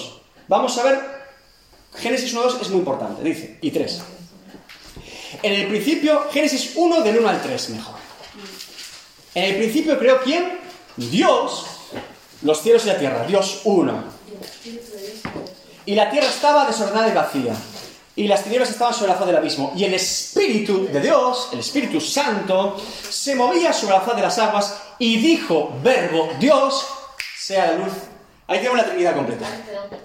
Dios el Padre, Dios el Hijo, Dios el Espíritu Santo. Dios el Verbo, el Espíritu sobre la faz de las aguas y Dios Creador. ¿Sí? Desde el principio. La relación de un Dios en tres personas. Que la palabra persona en griego hoy en día es más confuso y la Trinidad es... Sí, la Trinidad es un jaleo en particular que no vamos a entrar hoy en detalle. Pero lo que quiere decir es que el Espíritu Santo es Dios. Y ahora, dice Romanos 8:14. Todos los que son guiados por el Espíritu de Dios son hijos de Dios. Otra vez Espíritu Santo como Espíritu de Dios. Primera de Juan 4.2. De esta manera pueden ustedes saber quién tiene el Espíritu de Dios. Todo el que reconoce que Jesucristo vino como hombre verdadero, verdadero tiene el Espíritu de Dios. Tiene. Espíritu Santo, Espíritu de Dios. Espíritu Santo es Dios. El Espíritu de Dios. Es clara la palabra en este sentido, ¿sí? Teniendo esto en cuenta, ¿cómo opera el Espíritu Santo en las personas o creyentes? ¿Sí? Tenemos cara la operación o la visión de Dios el Padre, ¿no? Antiguo Testamento, un componente claro. De Dios el Hijo, Cristo, también. Pero ¿cómo opera el Espíritu Santo en nosotros? ¿En qué momento o en qué posición Él está presente o latente en la obra del creyente? En el pecado. No. En la comisión de pecado. Bien. ¿Qué más? En la investidura de poder, lo acabamos de decir. ¿Qué más? La santificación y fruto del Espíritu, muy bien. ¿Qué más? El sello del Espíritu Santo. Hay mucho. Lo primero que tenemos que entender es que el Espíritu Santo es derramado en el ser humano eh, como una promesa de Jesús cuando Él se vaya. Vendrá otro consolador, ¿recuerdan? Es decir, que Dios se revela como Dios Padre, Dios Hijo, Dios Espíritu Santo a lo largo de toda la Biblia y de toda la historia. Pero el énfasis ahora es que Jesús es necesario que se vaya para que el Espíritu Santo sea derramado en todas las personas. Ya no Jesús físicamente en Jerusalén, en un lugar concreto, sino que a todo creyente hijo de Dios. Bien, leemos rápidamente Juan 16, 4 al 15, dice... Juan 16 del 4 al 15. Mas os he dicho estas cosas para que cuando llegue la hora, dice Jesús, os acordéis de que ya os lo había dicho. Esto no os lo dije al principio porque yo estaba con vosotros. Pero ahora voy a que me envió. Jesús va a ascender. Y ninguno de vosotros me pregunta, ¿a dónde vas? Antes, porque os he dicho estas cosas, tristeza ha llenado vuestro corazón. Pero yo os digo la verdad. Os conviene que yo me vaya, porque si no me fuera, el consolador, el Espíritu Santo, no vendría a vosotros, mas si me fuere, os lo enviaré. Cuando Él venga, verso 8, convencerá al mundo de qué? De pecado, de justicia y de juicio. De pecado por cuanto no creen en mí. De justicia por cuanto voy al Padre y no me veréis más. Y de juicio por cuanto el príncipe de este mundo ha sido ya juzgado. ¿Qué es lo que hace el Espíritu Santo? Nos convence de nuestro propio pecado, nos advierte que la obra de Cristo es completa y que está a la diestra del Padre, y nos advierte que además Satanás está ya sentenciado. Toda la revelación que un creyente acepta. ¿Sí? Al completo, es una obra del Espíritu Santo. Dice, aún tengo muchas cosas que deciros, pero ahora no las podéis sobrellevar. Pero cuando venga el Espíritu de verdad, Él os guiará a toda la verdad, porque no hablará por su propia cuenta, sino que hablará todo lo que oyere. Y os hará saber las cosas que habrán de venir. Él me glorificará, porque tomará de lo mío y os lo hará saber. Todo lo que tiene el Padre es mío, por eso dije que tomará de lo mío y os lo hará saber. El Espíritu Santo glorifica a Cristo, el Espíritu Santo es cristocéntrico, por, por eso cuando dice, eh, eh, Juan dice en 1 de Juan, para distinguir si una persona es creyente o no, o de qué espíritu es, no dice que hable lenguas, que dice que Jesús vino en carne. Doctrina pura. Que confiese que Jesús es el Señor, que vino al mundo y murió por nosotros por nuestros pecados. No dice, hable usted de lenguas y entonces es un espíritu correcto. No. ¿Entienden? El Espíritu nos guía toda la verdad. Si yo digo que tengo el Espíritu Santo y sido llenado de Él, pero no tengo nada de verdad, esto es un poco raro, ¿no? Si digo que el Espíritu Santo eh, me usa con dones, milagros, señales, pero eh, las escrituras me dan urticaria y no sé lo que dicen, un poco raro, ¿no? Si el Espíritu me guía la verdad, ¿cómo es que no me guía la verdad más obvia que está aquí? O la verdad más obvia es que mis sentimientos, emociones o visiones personales. ¿Se entiende? Es poco coherente. Entonces, ¿qué ocurre? Bien, esa es la primera promesa de Jesús sobre el Espíritu Santo, que nos instruiría a toda la verdad y por lo tanto que es una obra fundamental para que nosotros conozcamos a Cristo, para el no creyente. Esto es una promesa para el ser humano. Vendrá, nos convencerá de pecado, justicia y juicio, para arrepentimiento, para conocer a Jesús y nos guiará toda la verdad. ¿Sí? Primera promesa. Segunda promesa de Jesús sobre el Espíritu Santo, por eso digo que son dos. Hechos 1.8. Pero recibiréis poder cuando haya venido sobre vosotros el Espíritu Santo. Y me seréis testigos en Jerusalén, en toda Judea, en Samaria y hasta lo último de la tierra. ¿Por qué digo que son dos promesas? Porque Juan dice que Jesús sopló el Espíritu Santo sobre ellos. Y ahora da esta promesa. Por lo tanto, una es el sello del Espíritu Santo, la salvación, y otra es la llenura, vestidura de poder o bautismo, como le quiera llamar. Son dos actos, bíblicamente, al menos es lo que yo entiendo. Bien, Toda la obra del Espíritu Santo es un regalo y don de Dios. Es una gracia no, merecida, como el arrepentimiento, la fe, la obra de Cristo. Es un don o gracia de Dios. ¿Sí? Es un regalo. No lo merecemos. Dios lo imparte. Bien, sabiendo esto, tanto la primera promesa como la segunda, si son un regalo, es, una, es un acto de Dios. Hechos 2.38. Pedro les dijo, arrepentíos y bautícese cada uno de vosotros en el nombre de Jesucristo para perdón de los pecados y recibiréis el don, el regalo del Espíritu Santo. Y aquí está refiriendo al hecho de que un creyente sellado por el Espíritu Santo es templo del Espíritu Santo, no necesariamente a una investidura de poder. ¿Cómo actúa o en qué fase se actúa en la vida del creyente el Espíritu Santo? Punto número uno. Convicción de pecado, como dijo Adrián, El Espíritu Santo ilumina la palabra, por eso hay personas que durante años han escuchado el Evangelio y nada, nada, nada. Pero un día, todos nosotros podemos decir que algo pasó, ¿no? Algo hizo aquí, ¡pum! Y algo hizo aquí, ¡pum! ¿Saben quién era? El Espíritu Santo. Juan 16, 8, 10, lo acabamos de leer, y cuando Él venga convencerá al mundo de pecado, de justicia y juicio. Segunda de Corintios 7, de 9 al 10. Ahora me gozo. No porque hayáis sido contristados, sino porque fuisteis contestados para arrepentimiento, porque habéis sido contestados según Dios, para que ninguna pérdida padecieseis por nuestra parte. 2 Corintios 7, del 9 al 10. Porque la tristeza, que es según Dios, produce arrepentimiento para salvación, de que no hay que arrepentirse, pero la tristeza del mundo produce muerte. Pablo está aludiendo que la verdadera convicción de pecado que trae el Espíritu Santo es para arrepentimiento y por lo tanto para salvación. ¿Sí? Que no es lo mismo que estar contristado o triste, ay, qué pobrecito de mí que hecho como Judas, que se tiró y se suicidó. Dice que la convicción de pecado que es para arrepentimiento, que el Espíritu Santo está obrando en esa vida, es para salvación. ¿Sí? Yo puedo tener convicción de pecado, puedo tener arrepentimiento, pero si no creo en la obra de Cristo, ¿dónde me he quedado?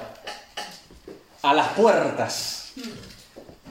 Toda la operación es necesaria, convicción de pecado, arrepentimiento y fe. ¿Sí, Dani? Es el que hace, es el que, hace que, que sintamos aquel versículo que dice que la palabra de Dios es como una espada ¿Sí? de doble filo que penetra. Hasta el tuétano. Entonces, es el que hace eso. Correcto.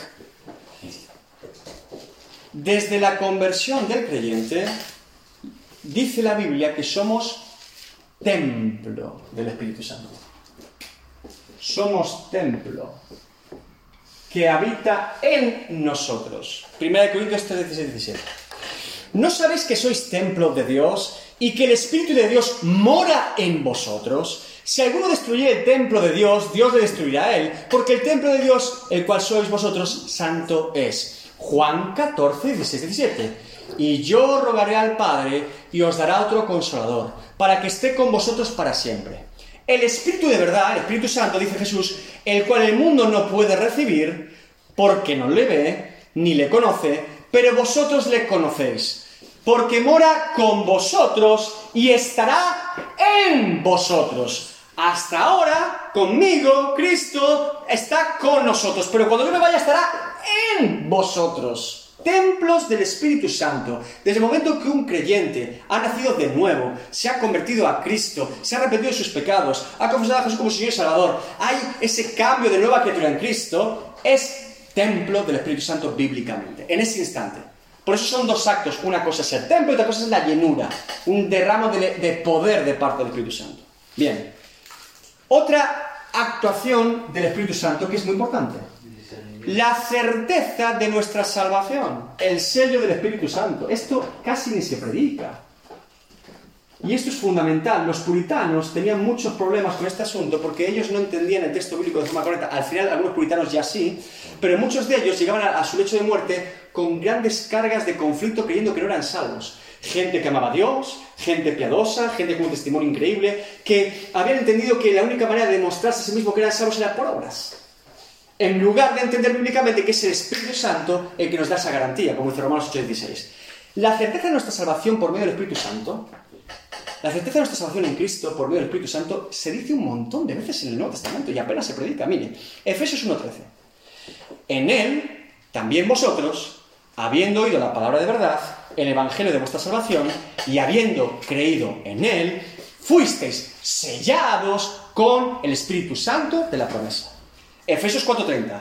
Y no contestéis al Espíritu Santo de Dios, con el cual fuisteis sellados para el día de la redención, seguridad de salvación. Segunda de Corintios 1, 21 al 22. Y el que nos confirma con vosotros en Cristo y el que nos ungió es Dios, el cual también nos ha sellado y nos ha dado las arras, las arras del Espíritu en nuestros corazones, que es literalmente tener el anillo de boda de la, de la, de la esposa. Segunda de Corintios 5.5. Mas el que nos hizo para esto mismo es Dios, quien nos ha dado las arras del Espíritu, otra vez. Y por último, Romanos 8.16, que es clara y evidente. El Espíritu con mayúscula mismo da testimonio a nuestro Espíritu con minúscula que somos hijos de Dios. Yo soy bautizado en nuevas lenguas y ustedes saben, no lo tengo claro. ¿Cómo? ¿Cómo es posible esta confusión? Templos del Espíritu Santo, sellados por el Espíritu Santo. ¿Sí? Bien. Ahora, bautismo del Espíritu Santo. Bíblicamente se le llama bautismo y llenura. Bautismo. Ahora,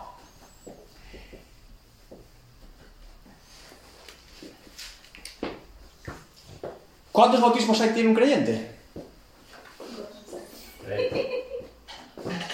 ¿Cuántos?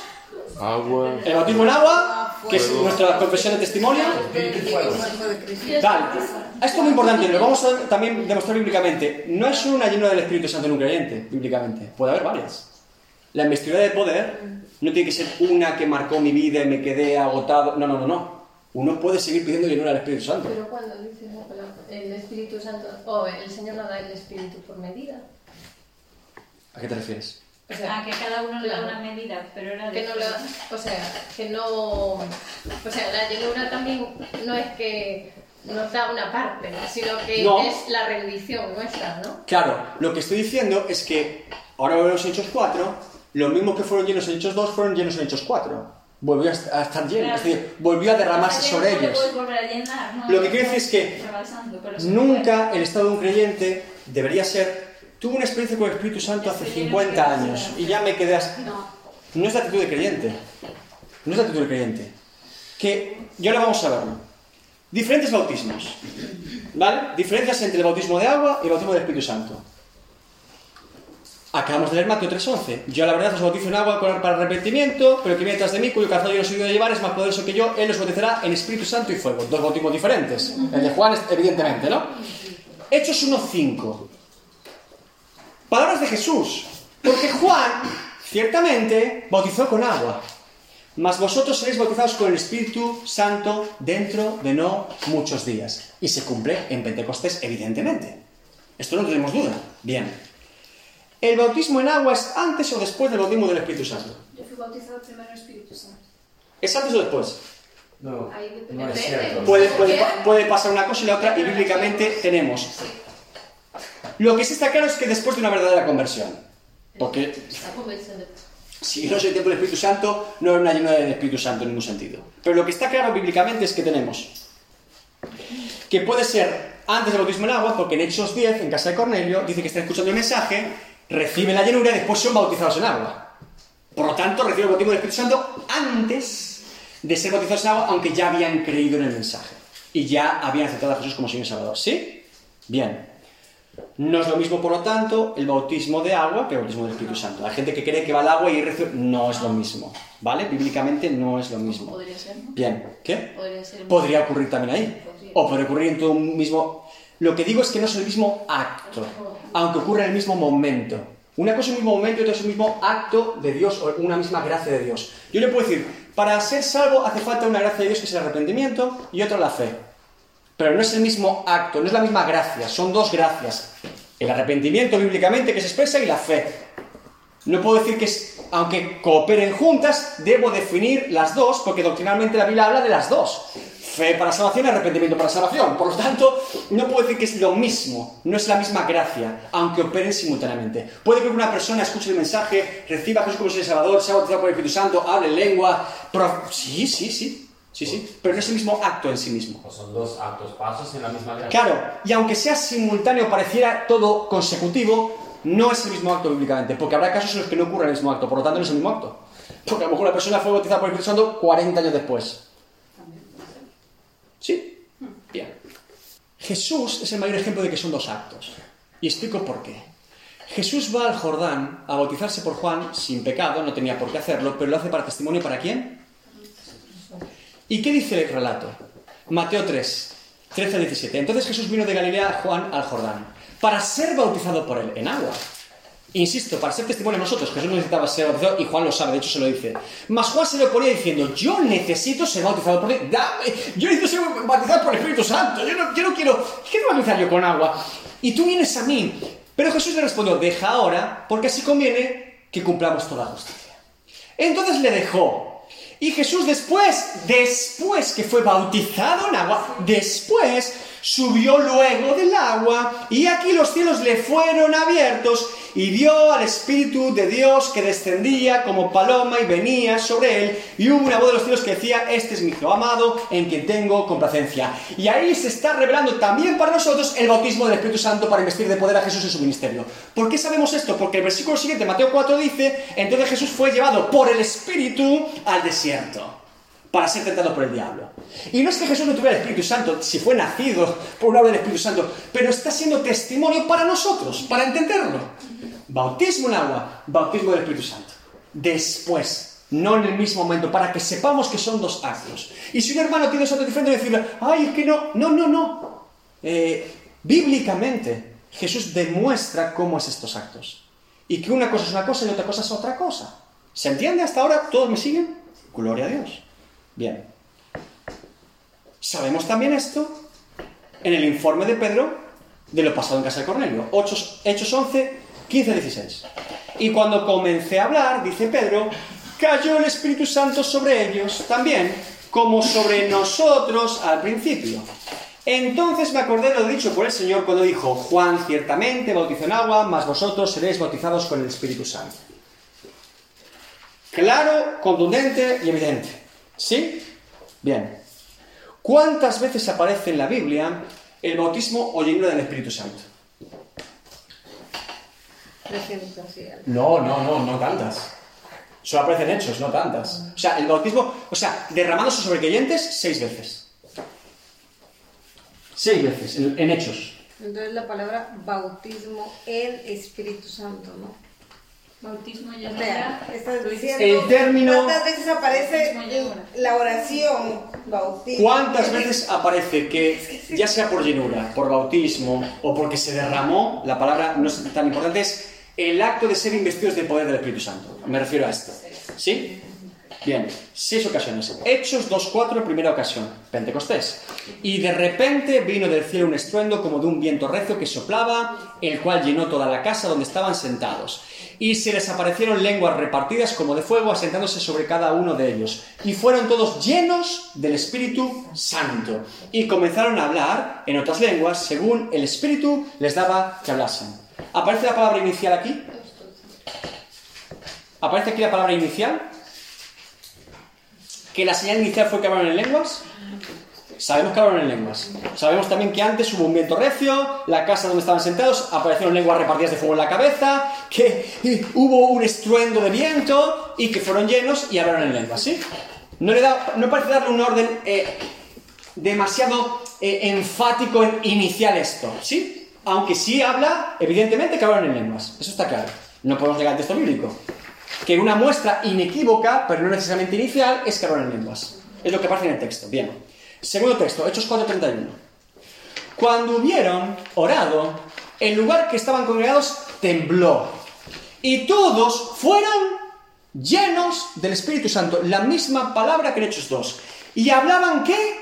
Lenguas. No, con de nuevo la palabra de Dios. Y es el mismo escritor que es Lucas. ¿Qué hicieron? ¿Hablaron con de nuevo qué? Porque estaban siendo investidos de poder. Bueno, y también es interesante que en los dos dice que todos los que estaban allí, todos fueron llenos. El lugar completo, ¿sí? Claro. Pero lo que estoy diciendo es que, segundo texto, ¿aparecen las lenguas? No aparecen. ¿Qué hablaron? La palabra de Dios. Bien. Tercer texto, Hechos 8, 17 al 18. Entonces le imponían las manos, estos son Pedro y Juan, a los que se habían convertido en Samaria, y recibían el Espíritu Santo. Cuando vio Simón que por la imposición de las manos de los apóstoles se daba el Espíritu Santo, les ofreció dinero. Simón el Mago, amigo de Dayan y de Nayara, grandes defensores de Simón el Mago. Pero, eh, lo que quiero decir es, ¿dónde están las lenguas aquí? Ah, sabemos que Simón el Mago ve algo. Evidentemente, algo está ocurriendo porque lo quiere comprar. Algo ocurre cuando impone las manos, pero Lucas, el mismo escritor, otra vez no habla de las lenguas. Seguimos. Hechos 9:17. Conversión del apóstol Pablo. Fue entonces Ananías y entró en la casa y poniendo sobre él las manos, dijo, hermano Saulo, el Señor Jesús que, te- que te apareció en el camino por donde venías, me ha enviado para que recibas la vista y seas lleno del Espíritu Santo. Y este texto tampoco habla de que Pablo habló en lenguas. Sabemos que Pablo habla en lenguas porque dice en Corinto, pero no dice que sea inicial para él.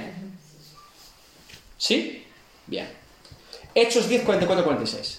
Mientras aún hablaba Pedro estas palabras, el Espíritu Santo cayó sobre todos los que oían el discurso y los fieles de la circuncisión que habían venido con Pedro se quedaron atónitos de que también sobre los gentiles se derramase el don del Espíritu Santo, el regalo, porque, porque este es el más enfático, los oían hablar en lenguas y magnificaban a Dios. Fíjese, atentos a esto. Aquí está el asunto. Parece que ahora sí los judíos dicen, hablan en lenguas.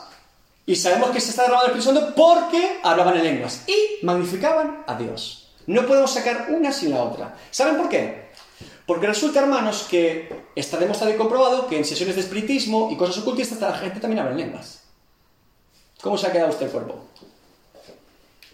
La glosolalia no es solo una manifestación del Espíritu Santo. Y en cultos ocultistas y de brujos y este tipo de cosas también hablan en lenguas extrañas. Ah, y tenemos un problema entonces, ¿no? Claro. No digo que inicialmente fuera una señal que el Espíritu Santo obre y no niego que sea una señal verídica de Dios. Lo que digo es que Satanás es padre de mentira y engañador e imitador.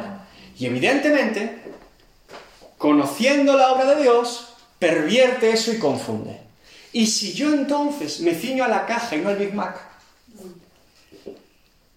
tengo un problema. Por eso la Biblia es tan sabia.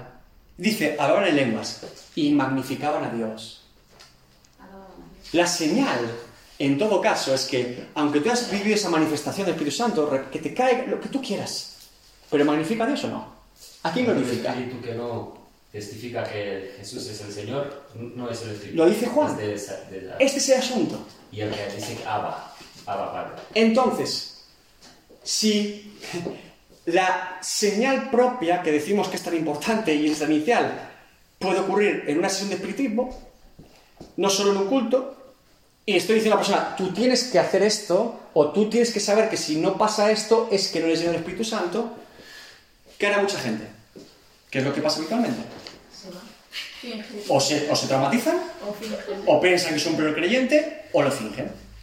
Porque en el momento que ya estoy tan estresado que digo, mira, bla, blu, bla, bla, bla. Ya, me de- ya está, me dejéis tranquilos. Ya está, ya cumplí, ya, ya, ya está, ya. ¿Qué, qué pasa? Que yo no estoy negando la obra del Espíritu Santo.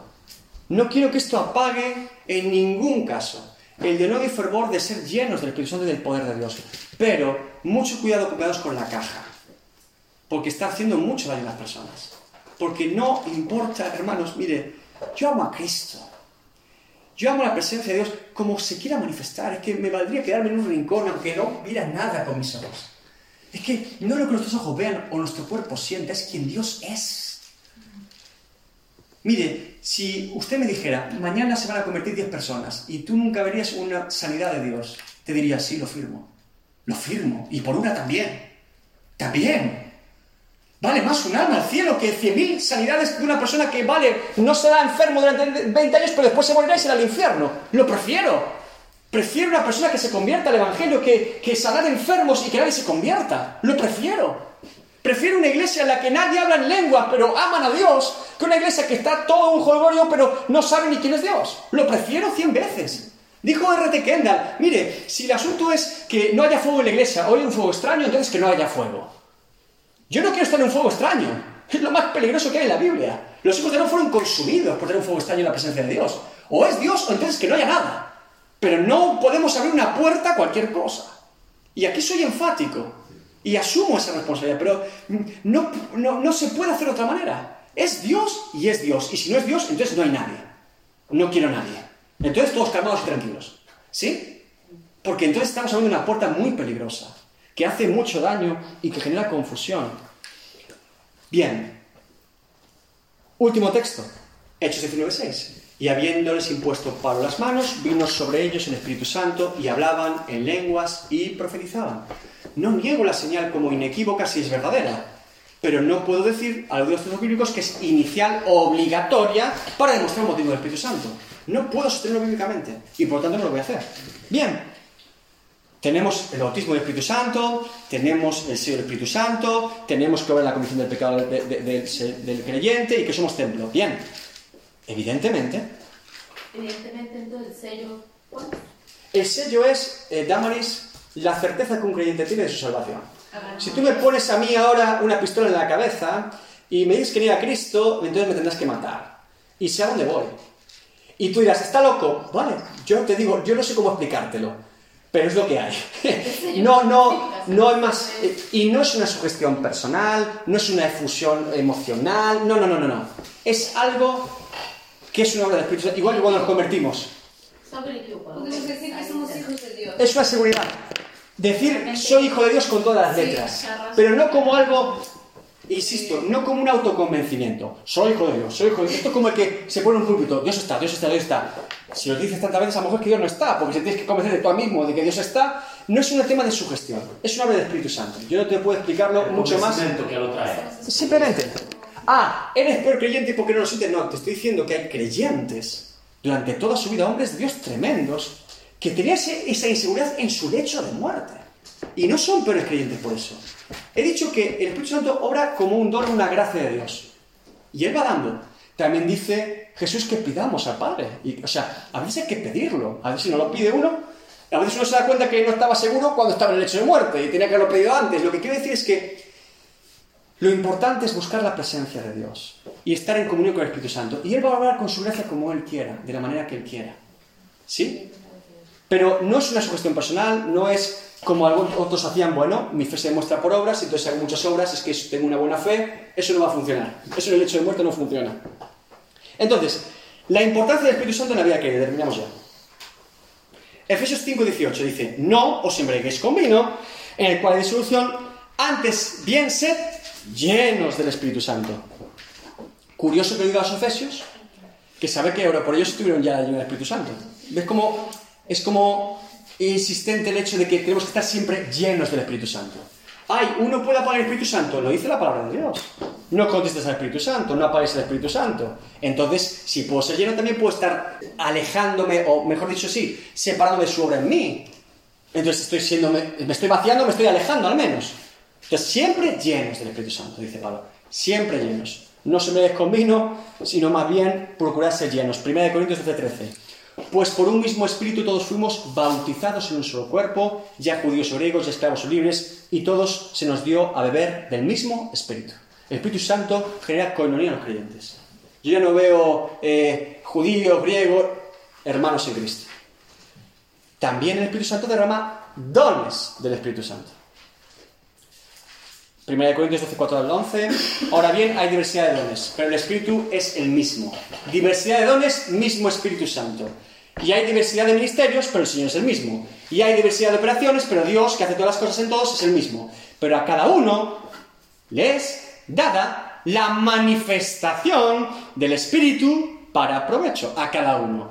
Porque a este es dada por el Espíritu palabra de sabiduría, a otro palabra de ciencia según el mismo Espíritu, a otro fe por el mismo Espíritu, a otro dones de sanidades por el mismo Espíritu, a otro el hacer milagros, a otro profecía. Y a otro discernimiento de espíritus, a otro diversos géneros de lenguas. Y a otro interpretación de lenguas. Pero todas estas cosas las hace uno y el mismo Espíritu, repartiendo a cada uno en particular como Él quiere. Y la pregunta aquí es, ¿por qué, también es una doctrina habitual, se separa que el don de lenguas, que aquí cita Pablo en Corinto, es diferente a la señal de las lenguas iniciales? Yo no encuentro diferencia. Porque aquí lo que se dice, o lo que algunos articulan es, no, no, Dios te bautiza con el Espíritu Santo, y la señal inicial es hablar en lenguas. Pero otra cosa es el don de hablar en lenguas. No sé si me explico. Esto es lo que se articula normalmente en cualquier doctrina pentecostal sobre las lenguas. Yo bíblicamente creo que es lo mismo. Y que por lo tanto el Espíritu Santo reparte como Él quiere. Todos los dones que he repartido aquí el Espíritu Santo son de poder o no. Pero no son el mismo para todos. Y yo estoy insistiendo, Dios mío, dame las lenguas, las lenguas, las lenguas. Y Dios te quiere dar a lo mejor el don de, de palabra de ciencia. ¿Sí o no? Entonces, ¿por qué dice Pablo en 1 Corintios 12:31? Procurad pues los dones mejores. Mas yo os muestro un camino más excelente que es el del amor. 1 Corintios 13. Dime, Dani. No, eh, iba a decir que es muy importante tener en cuenta que en, Sí. en Hechos, cuando estaban juntos, el Espíritu obró conforme era necesario, porque ellos cuando hablaron las lenguas, de hecho eran las lenguas de todos que estaban presentes. Y las reconocieron. Para que pudieran entender de lo que se trata. Que de hecho, de. Pablo es lo que dice y demuestra además cuando está hablando del don de lenguas, que es lo mismo que pasó en Pentecostés, porque en 1 Corintios 14, 4 al 6 dice exactamente esto.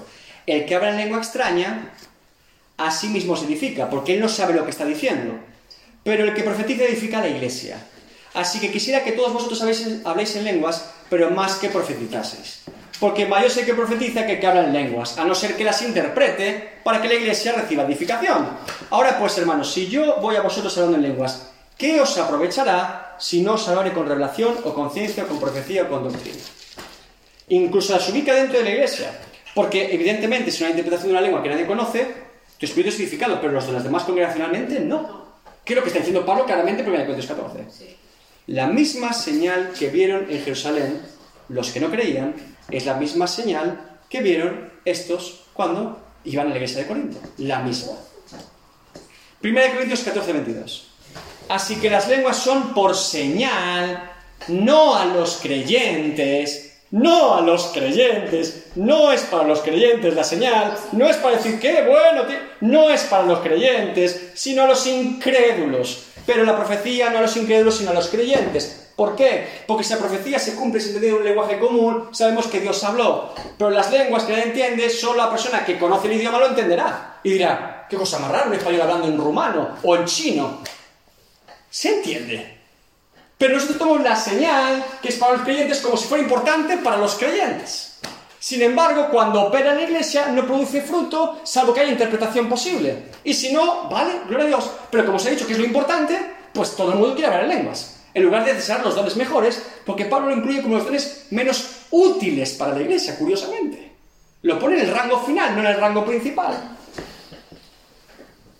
Primera de Corintios 14, 39 a 40. Así que hermanos, procurad profetizar, procurad pedir el don de profecía. Y no impidáis hablar en lenguas. Pero hágase todo decentemente y con orden. Por último, la santificación y fruto del Espíritu Santo. El Espíritu Santo, la operación principal después de ser creyentes, no es solo la investidura de poder, que es buena y necesaria para la Iglesia, es más bien el fruto del Espíritu en la vida del creyente. Podemos ser usados por Dios, pero no necesariamente aprobados. Es más importante ser aprobado por Dios que ser usado por Él. Hay hombres tremendos en la Biblia que fueron usados por Dios y no fueron aprobados. La Biblia dice, en tu nombre echamos fuera demonios, salamos enfermos, jamás os conocí. No nos perdamos el foco. Nuestra salvación está en Cristo, no en las obras que hagamos para Dios, ni cómo Dios opere por medio nuestro. Está en Cristo. Y el fruto del Espíritu es mucho más sólido, refleja el carácter y la mente de Cristo en el creyente. Y eso sí que es un gran testimonio. El propio Pablo dice en 1 Corintios 13, yo sé si un camino mejor, y es el amor, que es la primera parte del fruto del Espíritu. Más el fruto del Espíritu es amor, gozo. El fruto del Espíritu Santo es amor, gozo, paz, paciencia, benignidad, bondad, fe, mansedumbre, templanza o dominio propio. Bien, terminamos con simplemente.